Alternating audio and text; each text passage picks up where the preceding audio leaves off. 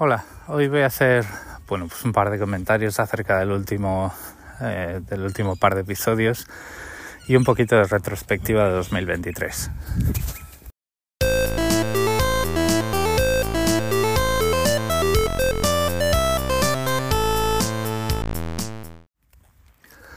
Bueno, lo primero voy a hacer ahí un par de, un par de comentarios.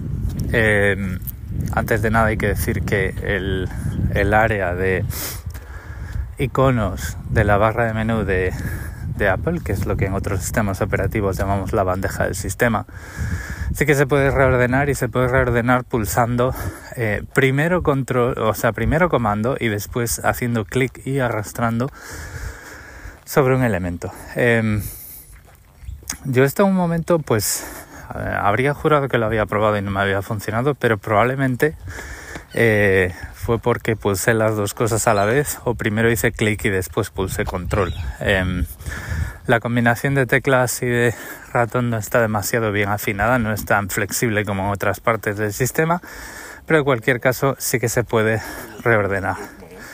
Otra cosa es que los iconos memoricen la posición, que eso pues ya lo podríamos discutir o podríamos eh, ver otras experiencias y tal, pero en principio sí que se puede reordenar. Y luego otra cosa que, em, que quiero eh, dejar aquí claro y que quiero agradecer a todos los que me habéis dicho em, que cambiase GNOME por eh, KDE, que sí que es cierto que la implementación del escalado en las pantallas de alta densidad en KDE es, está muy bien y de hecho es es prácticamente perfecto, ¿vale? Ahí em, sí que se puede criticar bastante eh, determinadas posturas entre los desarrolladores de GNOME, pero la cuestión es que ahora mismo la eh, experiencia em, de usuario con pantallas de alta densidad eh, pasa por KDE.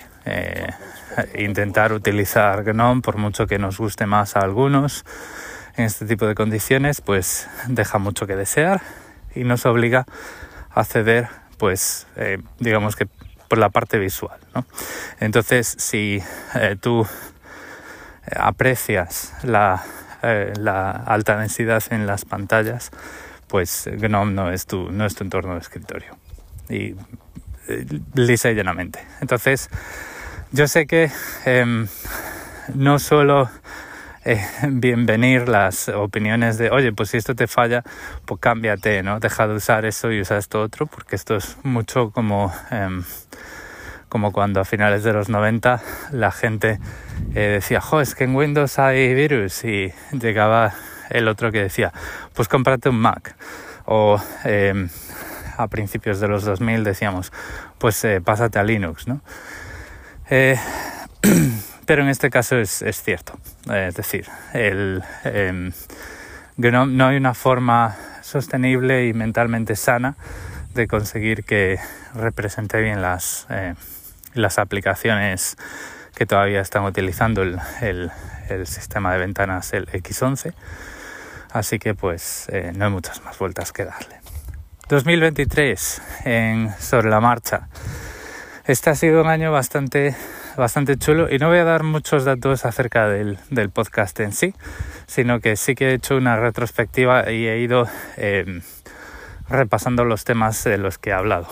El, dato que voy a dar es que este año, por ahí por agosto, em, este podcast pasó del medio millón de escuchas y eh, pues qué menos que daros las gracias a todos los que habéis escuchado este podcast durante todos estos años desde eh, pues más o menos más o menos diría yo la segunda mitad de 2017 em, cuando Anchor decidió eh, implementar el feed y sobre la marcha que es eh, mi emisora de Anchor original se convirtió en un podcast Dicho lo cual, es interesante repasar la lista de temas y la lista de episodios de este año. Lo he estado haciendo ayer con Obsidian y me he dado cuenta de que la, eh, en su mayoría, en su gran mayoría, este año he hablado de cómo la tecnología nos afecta, de lo que yo llamo eh, sociedad, ¿no? Eh, y los, los, eh, los, los cambios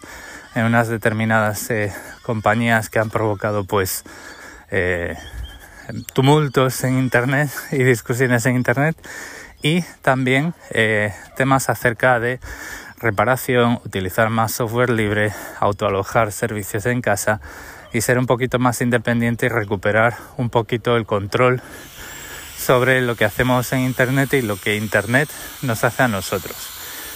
Esto si lo comparamos con este podcast en 2017 y 2018, eh, ha cambiado un montón, porque en 2017 y 2018 pues yo hablaba, y 2019, yo hablaba fundamentalmente de seguridad y privacidad.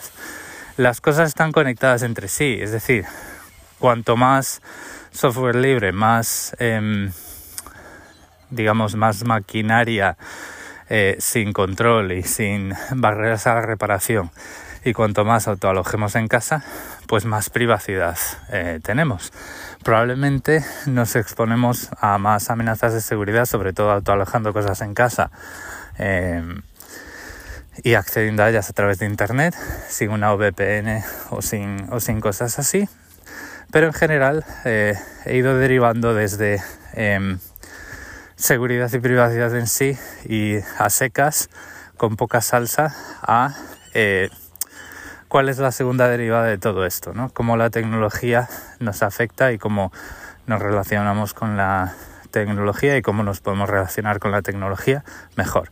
Esto yo creo que es un cambio a mejor, al menos en este podcast, porque además, aunque parece que ese otro proyecto que tengo es algo así como inalcanzable y siempre hablo de él pero nunca lo hago, eh, me deja abordar otros temas más técnicos en un podcast que me pueda permitir preparar más. Pero de momento, pues eso sigue ahí porque aunque mi hija está dando eh, pasos gigantados en su desarrollo y, cada vez se nota más y cada vez eh, tengo más tiempo, jo, la última semana he jugado con el ordenador dos horas.